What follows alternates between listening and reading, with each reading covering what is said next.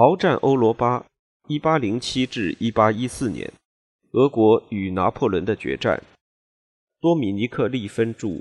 吴田、王晨译。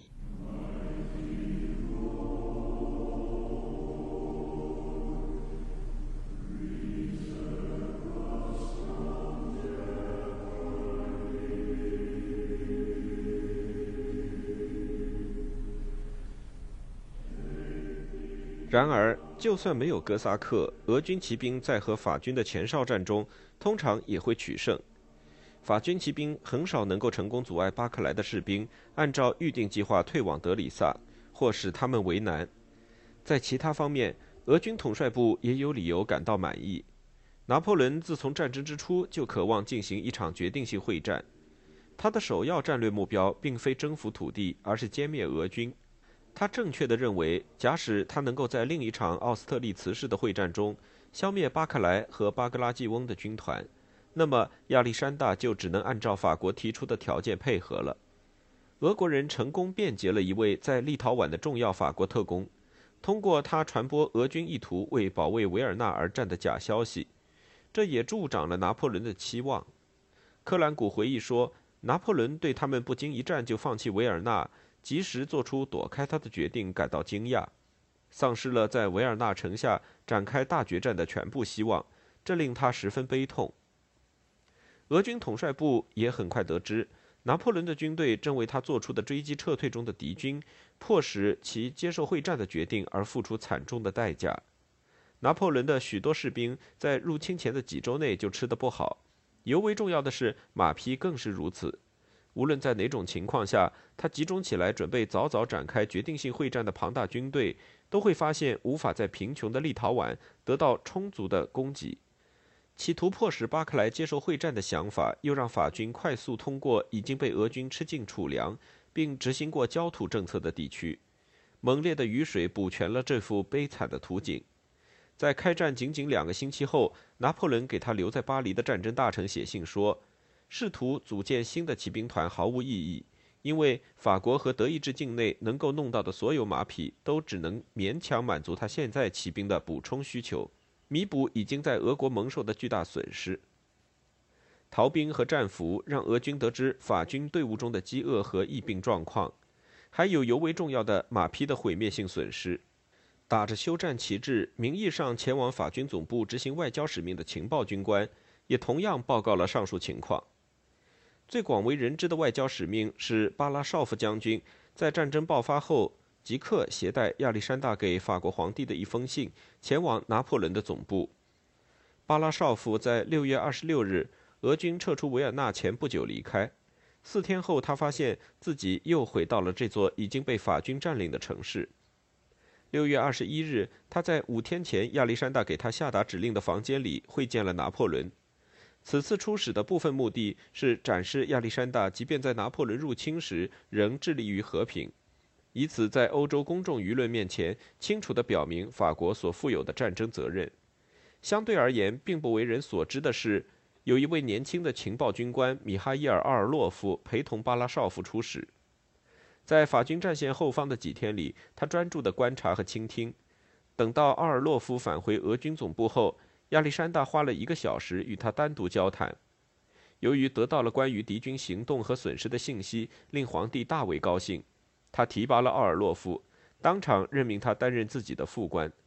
毫不夸张地说，很少有中尉能够期待从他们的君主那里获得这样的关注。这表明了奥尔洛夫提供的信息在亚历山大眼中的重要性。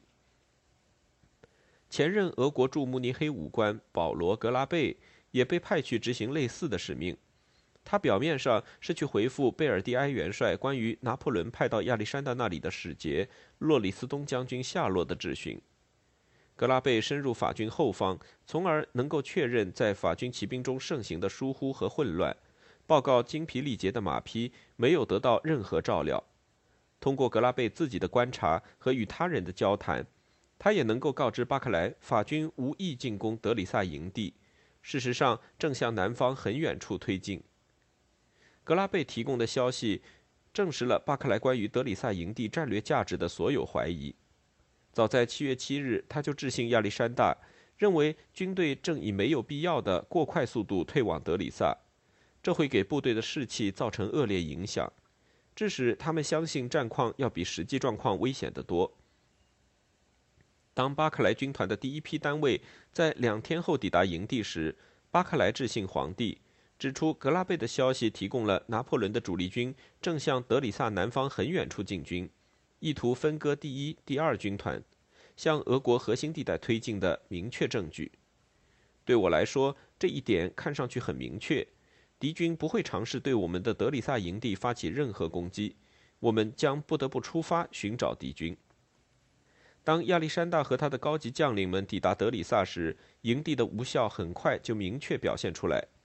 如果第一军团待在德里萨，拿破仑就可以把他的几乎所有部队转过头来对付巴格拉季翁。或许能够将其歼灭，而且一定能够把它向南驱赶很远，使其远离主要战区。通往莫斯科的大道届时将会畅通无阻，而第一军团却会位于遥远的西北方向。更糟糕的是，拿破仑本人有可能向北运动，进入德里萨后方，切断俄军交通线，包围营地，以迫使第一军团投降的方式，实质上终结战争。除了这些战略上的危险以外，营地也表现出了战术上的许多弱点。首先，它可以被敌军轻松包围，甚至可以让敌军从后方攻克营地。亚历山大、巴克莱乃至菲普尔那时都是首次见到德里萨，甚至连选择修建地点的沃尔措根也只在德里萨停留了三十六个小时。正如俄军工程部队很快指出的那样，他们的军官中没有一个人参与了选择营地和规划修建防御工事。里加、德纳堡、博布鲁伊斯克和基辅的要塞备战工作已经让他们疲于奔命了。亚历山大面临着几乎所有主要军事顾问的反对风暴，因此同意军队必须放弃德里萨，向东退却，以便赶在拿破仑之前抵达维杰布斯克，并没有留下任何关于皇帝做出这个决定时内心想法的记录。不管他对营地持有怎样的怀疑态度，在开战三周内。就要放弃沿着德维纳河的整条防线，无疑令他非常不快。这会威胁到组织后备军团和后方及时建立第二防线的所有努力。七月十七日，第一军团放弃了德里萨，退往维杰布斯克，期望赶在拿破仑之前抵达这座城市。两天后，亚历山大启程前往莫斯科。皇帝的三位高级顾问阿利克谢·阿拉克切耶夫。亚历山大·巴拉绍夫和亚历山大·希什科夫联署了一封书信，催促皇帝尽快动身。他们指出，最重要的一点在于亚历山大出现在两座都城，对鼓舞俄国社会以及动员整个俄国的战争资源至关重要。在离开军队之前，皇帝和巴克莱进行了一个小时的谈话。他在出发前给指挥官的最后几句话被巴克莱的副官弗拉基米尔·勒文施特恩听见了。我把我的军队交给你，不要忘记，这是我拥有的唯一军队，请在心中一直牢记这一点。亚历山大在两天前以类似的方式致信巴格拉季翁，不要忘记，我们依然到处面临优势数量的敌军，因此我们有必要谨慎小心，不要以在一天内全盘冒险的方式使自己丧失有效进行一场战役的办法。我们的总体目标一定要指向争取时间，并把战争拖得越久越好。只有用这一方法，我们才有机会击败动员了全欧洲军事资源的如此强大的敌人。与巴克莱相比，巴格拉季翁在相当程度上更有必要得到这种建议。他的战争体系在从1812年夏季开始的一系列信件和公告中得到了充分的总结。他写道：“俄国人不应当逃跑。”我们正变得比普鲁士人还差。他强烈要求手下的军官们向我们的士兵灌输这样的观点：敌军士兵不过是从地球的各个角落里聚集的渣子而已，而我们则是俄国人和基督的信徒。他们不知道如何英勇作战，尤其害怕我们的刺刀，所以我们必须进攻敌军。这无疑是指在提升士气的宣传，但即便在私人场合，巴格拉季翁也强调攻击性。道德优越感和进攻精神。战争开始时，他就催促亚历山大允许他出动部队向华沙发动牵制性袭击。这在巴格拉季翁看来是将法军脱离第一军团的最有效办法。他最终勉强承认，占据数量优势的敌军将会集中起来对付他，迫使他撤退，继而计划南下与托尔马索夫的第三军团会合，守卫通往沃伦的道路。亚历山大正确地否决了这一提议，这会给予拿破仑包围并歼灭第二军团的黄金机会。即便在最乐观的状况下，这也会让巴格拉季翁所部深入南方，远离决定性战区。与此相反，皇帝强烈要求巴格拉季翁执行皇帝本人提出的战略。当第一军团在具备兵力优势的敌军面前退却的同时，第二军团和普拉托夫的哥萨克必须骚扰拿破仑的侧翼与后方。亚历山大在推行这一战略时，坚持了从1810年初就指导着巴克莱的思维。并最终带来了1812年的胜利的基本准则：任何一支俄军在受到拿破仑主力部队威胁时，都必须退却，拒绝与其展开会战。与此同时，其他俄军部队必须攻入越来越漫长的敌军侧翼和后方。但是，这一战略要到1812年秋季，拿破仑的军队已经大为削弱。他们极长的侧翼在从芬兰和巴尔干赶来的俄军面前显得十分脆弱时，才能够完全得以实现。在1812年6月，把巴格拉基翁投入拿破仑主力军侧翼，必定和让他发动对华沙大公国的牵制性攻击一样，会导致灾难。理性很快还是占了上风，巴格拉基翁奉命退却，试图与第一军团会合。然而，在那时宝贵的时间已经被浪费了。达武前进中的纵队横亘在巴格拉季翁和巴克莱会合的道路上。在战争的最初几周里，巴克莱的第一军团执行了有计划的退却，大部分部队安全地撤到了德里萨。与此相反，巴格拉季翁的第二军团的行动只能是临时性的，也要危险得多。在随后的六周内，俄军的主要目标是让他们的两个主力军团会合，拿破仑的关键目标则是阻止俄军会师，迫使巴格拉季翁转向南方。在可能的情况下，用北面的达武军和从西面向前挺进的热罗姆波拿巴所部粉碎第二军团。俄军最终赢得了这场竞赛。热罗姆的部队大部分是威斯法里亚人，已经被远远抛在拿破仑第一梯队的后方。这一定程度上可能是在期待巴格拉季翁会前进攻击热罗姆所部，一头扎进口袋里。即使在巴格拉季翁展开退却之前浪费了很多天的情况下。热罗姆依然能找到赶不上俄军的理由。与热罗姆的威斯特伐利亚人相比，俄军总体而言是更优秀的战士，行军也更加迅速。俄军正在向自己的补给仓库进军，通过的依然是未被蹂躏的乡村。与此相反，热罗姆的士兵正在远离他们的补给，进入俄军已经破坏的地区。此外，热罗姆还要对付巴格拉季翁后卫部队中令人生畏的骑兵。当拿破仑的前卫部队迫使普拉托夫向东南方撤退时，他便和第二军团会合了。七月八日到十日这连续三天里，普拉托夫在米尔村附近伏击并击溃了热罗姆推进中的骑兵。最大的胜利出现在最后一天，当时六个团的波兰枪骑兵被普拉托夫的哥萨克和伊拉里翁瓦西里奇科夫的正规骑兵联手重创。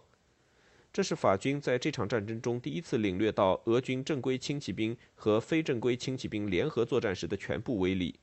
这也是法军第一次碰上瓦西里奇科夫。他是俄军最优秀的轻骑兵将领之一。俄军轻骑兵的优势在1812年战局之初就已经确立，在此后两年的战争中越发明显。俄军在米尔取得的胜利，确保了热罗姆的前卫部队随后与巴格拉季翁保持着相当的距离。达武军则表现得更难对付，他们堵住了巴格拉季翁经由明斯克向第一军团方向推进的道路，迫使他在东南方向兜了一个大圈子。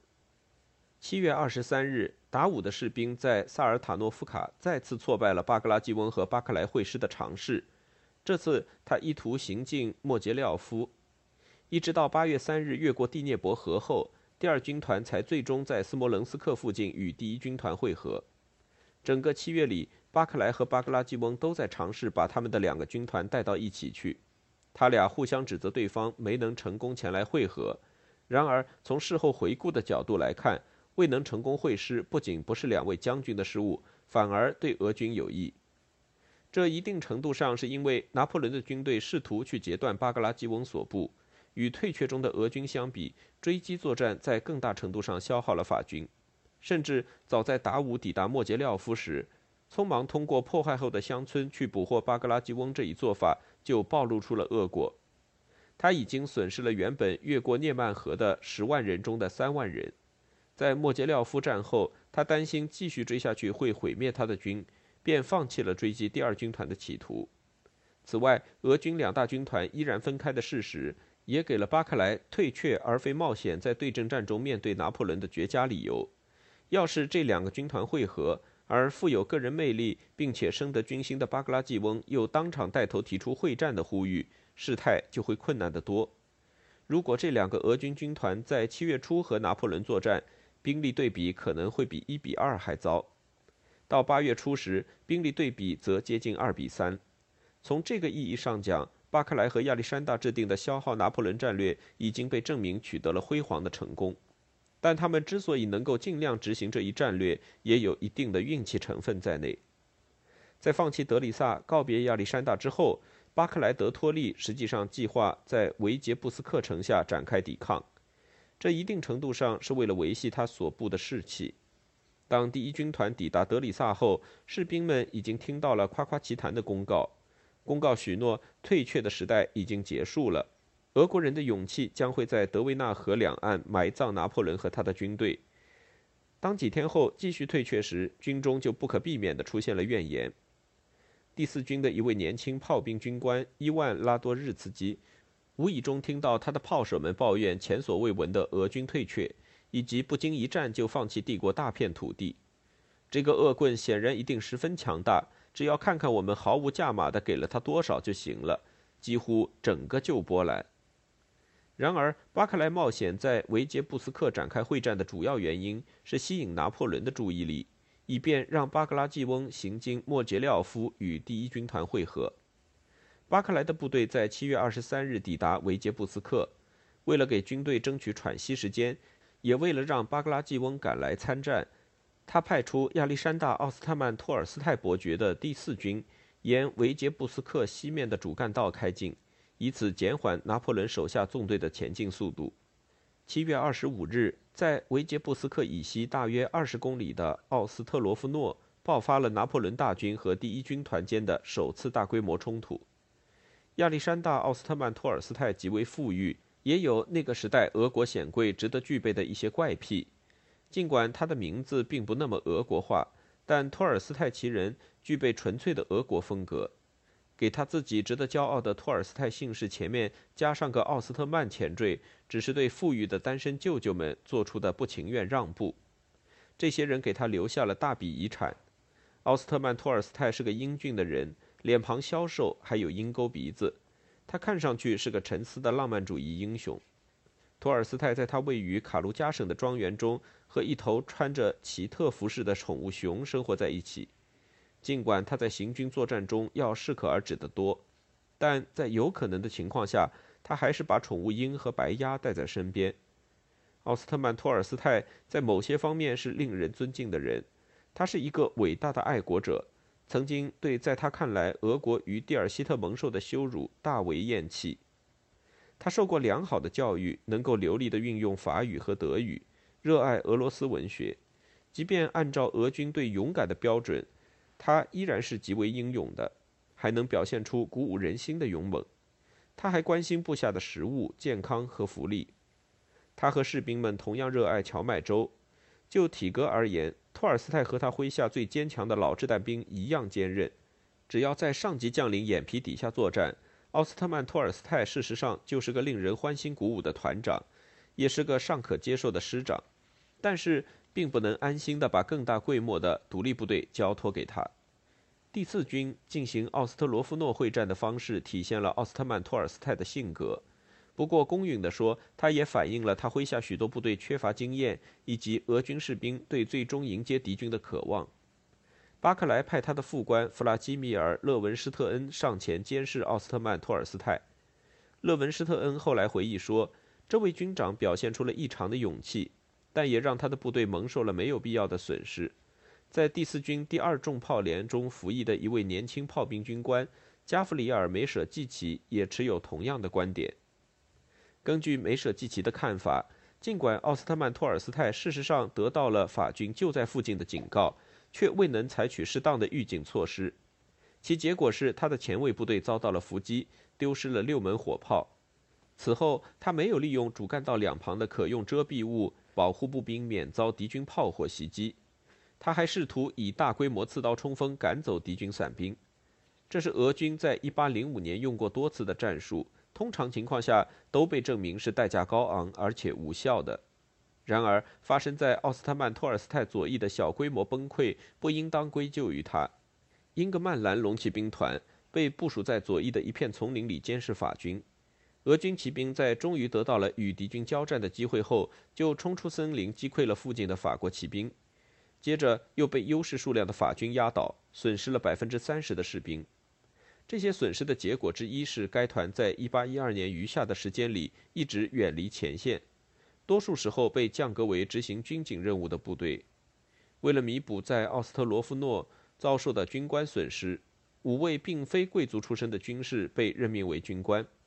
这是在1812至1814年时常出现状况的一个早期实例。然而，仅仅详述俄军在奥斯特罗夫诺的不足之处是不对的。第四军完成了他拖延法军前进的任务，尽管面临着日益增长的敌军优势兵力，他们还是给敌军造成了惨重损失。虽说奥斯特曼托尔斯泰的指挥技艺并不娴熟，但他依然是一位鼓舞人心的指挥官。奥斯特洛夫诺会战是年轻的伊万拉多日茨基参与的第一场会战，对第四军的很多士兵来说也是如此。他回忆说，随着敌军压力的增长，战斗情形越发显得孤独，潜在的恐慌情绪也在滋长。法军的实心弹把人的身体粉碎，一块块地撕扯掉。奥斯特曼托尔斯泰身处火力最猛烈的地方，坐在马上一动不动，嗅他的烟草。对带来要求允许退却或警告越来越多的俄军火炮已经失去战斗力的糟糕消息的信使，奥斯特曼托尔斯泰以他自己的正经范例和站着死的命令作答。拉多日茨基评论说：“当我们的指挥官身边每个人都被击倒时，作为一个被祖国所受痛苦激怒的俄国人，不可动摇的意志确实是他性格中的一部分。看着他，我们自己就越发强大，前往我们的岗位赴死。”当天晚上，第四军向卡库维亚奇诺退却了七千米，在那里把拖延法军前进的任务交给了第三步兵师师长彼得科诺夫尼岑。科诺夫尼岑中将和奥斯特曼托尔斯泰一样英勇，但他作为后卫指挥官的指挥技艺却要出色得多。他的士兵在七月二十六日的大部分时间里都挡住了法军。然而，巴格拉季翁的副官亚历山大缅什科夫公爵。在当天晚上，带着改变了事态的信息抵达巴克莱的总部。达武于七月二十三日在萨尔塔诺夫卡挡住了巴格拉季翁的攻击，挫败了他向北行军，经由莫杰廖夫与巴克莱会合的企图。其结果是，第二军团被迫继续向东进军，两个军团近期内没有任何会师的可能。即使在收到这一消息后，巴克莱依然希望在维杰布斯克作战。但他被伊尔莫洛夫以及其他高级将领劝阻了。正如巴克莱后来承认的那样，伊尔莫洛夫的建议是正确的。位于维杰布斯克的阵地有它的缺点，法军与俄军的兵力对比也超过了二比一。此外，就算他们击退了拿破仑一整天的攻击，也毫无意义。事实上，这只会拉大第一军团和第二军团间的距离，让拿破仑能够在两个军团间推进，夺取斯莫棱斯克。巴克莱因此向第一军团下达了退却命令。然而，由于拿破仑全军已经在俄军眼皮底下部署完毕，全身而退不会是一件容易的事情。第一军团的退却于七月二十七日下午四点开始，由彼得·帕伦指挥的俄军后卫在一整天里挡住了法军。他以很高的技巧进行机动，在必要情形下冷静地退却。但也会发动一系列凌厉反击，以阻止一切太过紧迫的追击企图。巴克莱德托利绝非倾向于过度赞美下属的人，但他在给亚历山大的报告中强调了帕伦使第一军团与拿破仑脱离接触，并在从维杰布斯克到斯莫棱斯克的退却途中隐藏第一军团行踪的巨大成就。法方资料则更倾向于主张，拿破仑在七月二十七日认为俄军理应在次日坚持战斗，并没有紧追帕伦，从而错失良机。哥萨克在当天晚上让俄军营地里的所有营火一直燃烧着，这使法军确信巴克莱依然留在原地，还在等待会战。当法军次日早晨醒来，发现俄军已经离开时，他们便大为灰心。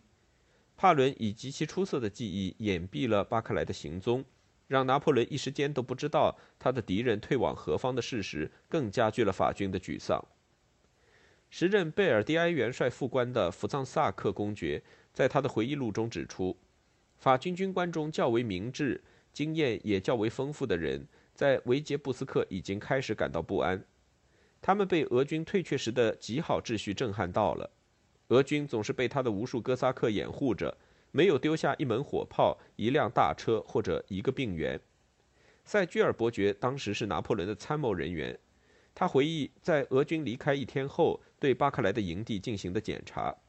什么东西都没丢下，哪怕一件兵器、一个有价值的物件都没有。总而言之，在这次突然的夜行军中。俄军没有留下任何踪迹，没有什么东西能够表明俄军离开营地范围后选择了哪条路。他们在失败时都比我们在胜利时更有秩序。